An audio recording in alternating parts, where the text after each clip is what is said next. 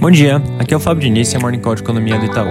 Começando pelo lado internacional, os dois principais riscos acabaram sendo resolvidos. Primeiro, nos Estados Unidos, apesar de inicialmente ter demonstrado alguma resistência, o presidente Donald Trump assinou o pacote de estímulo fiscal no valor de 900 bilhões de dólares, em linha com nossas expectativas.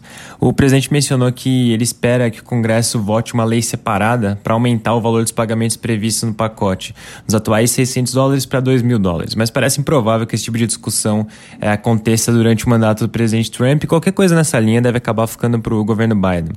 Na Europa, depois de um longo período de negociações, enfim, as discussões sobre o Brexit avançaram e chegaram no acordo. Isso já era esperado, mas mesmo assim era, era um risco, então o fato da situação ter sido resolvida é bem positivo. No mais, no Reino Unido, a aprovação da vacina desenvolvida pela AstraZeneca em parceria com a Universidade de Oxford pode acontecer nessa semana. Esse é um tema bem importante de se acompanhar e, se for confirmado, é positivo não só para países desenvolvidos, mas também para emergentes, incluindo o Brasil, que vale lembrar que essa é uma das vacinas que o governo brasileiro tem um acordo grande é, de distribuição, então é de fato um tema importante para se ficar de olho.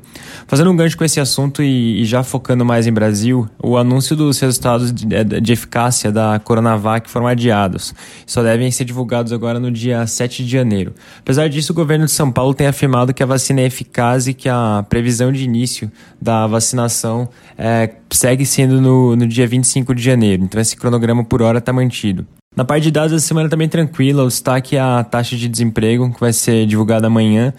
E do lado político, a disputa presidencial na Câmara e no Senado segue no centro das atenções. É, o presidente da Câmara, Rodrigo Maia, oficializou o apoio ao deputado Baleia Rossi, do, do MDB de São Paulo. Então, notícias relacionadas com esse tema, não só na Câmara, mas também no Senado, vão ser bem importantes de se acompanhar nas próximas semanas. Na parte de dados, agora há pouco a FGV divulgou a confiança da indústria do mês de dezembro. O índice mostrou uma alta de 1,8 pontos percentuais.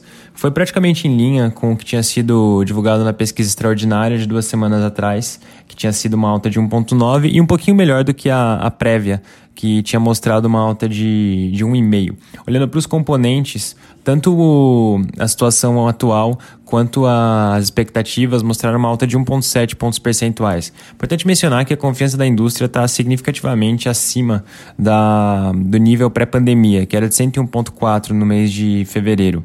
Outro ponto importante é que, olhando para as confianças divulgadas no mês, a confiança da construção ficou praticamente de lado, teve uma leve alta de 0,1 pontos percentuais, mas tanto a confiança do comércio quanto do consumidor tiveram quedas. A confiança do comércio caiu 1,8 pontos percentuais e a do consumidor 3,2. Amanhã vai ser divulgada a confiança de serviços, bem importante acompanhar também. É isso por hoje, um bom dia e uma boa semana.